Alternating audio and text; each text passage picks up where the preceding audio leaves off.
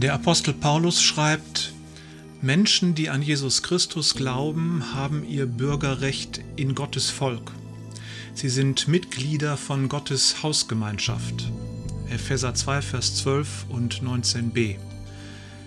Nachfolger Jesu haben also als Nationalität Bürger des Königreichs Gottes in ihrem geistlichen Personalausweisen stehen.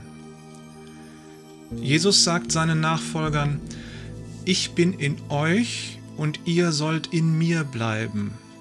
Johannes 15, Vers 5b. Als freie evangelische Gemeinde Barmen, als Christen gehören wir mit allen Christinnen dieser Welt zum Königreich Gottes. Wir sind in Jesus und er in uns.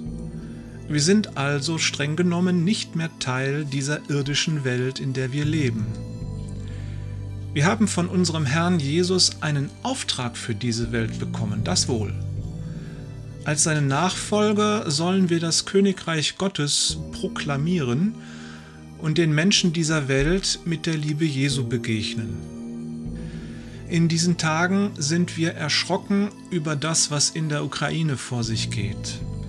Aus dem kleinen Krieg im Osten der Ukraine droht ein großer Krieg zu werden. Es ist nicht die einzige Krise in dieser Welt. Mit Trauer schauen wir nach Afghanistan, Mali, Jemen, wir können viele Krisen und Kriege finden, die uns oftmals aber aus dem Blick geraten, weil sie weit weg sind und uns nur unmittelbar betreffen und dann passiert so viel Neues. Es fällt schwer zu durchschauen, was die Mächtigen dieser Welt planen.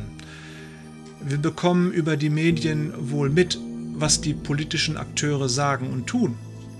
Was sie aber wirklich vorhaben, können wir nicht beurteilen. Was in ihren Köpfen und in den Hinterzimmern der Diplomatie geschieht, bleibt unseren Blicken ja verborgen.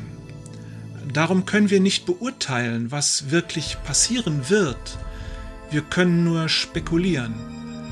Wir sind verunsichert. Die Angst vor dem Krieg, der uns als Menschen und Christen in Europa direkt betreffen würde, wächst immer weiter.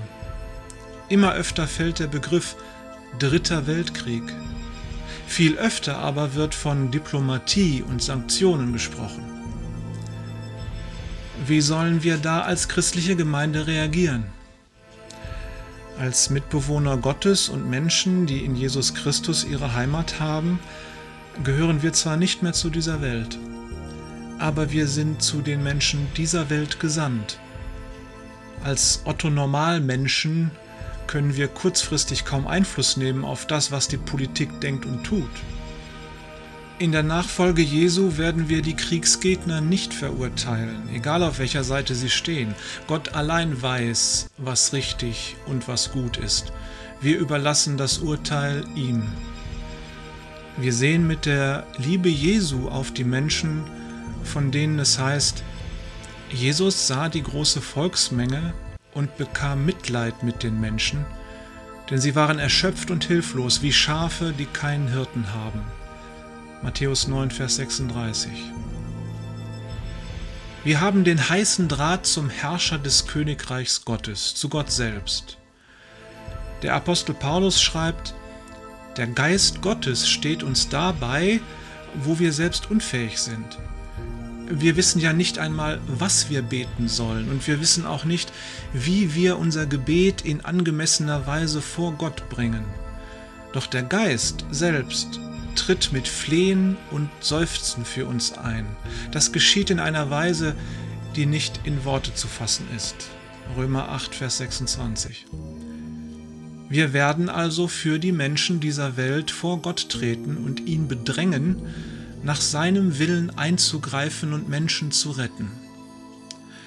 Konkret können wir Gott in den Ohren liegen für die Menschen, die unter der Not des Krieges leiden und hilflos der Willkür der Kriegstreiber ausgeliefert sind.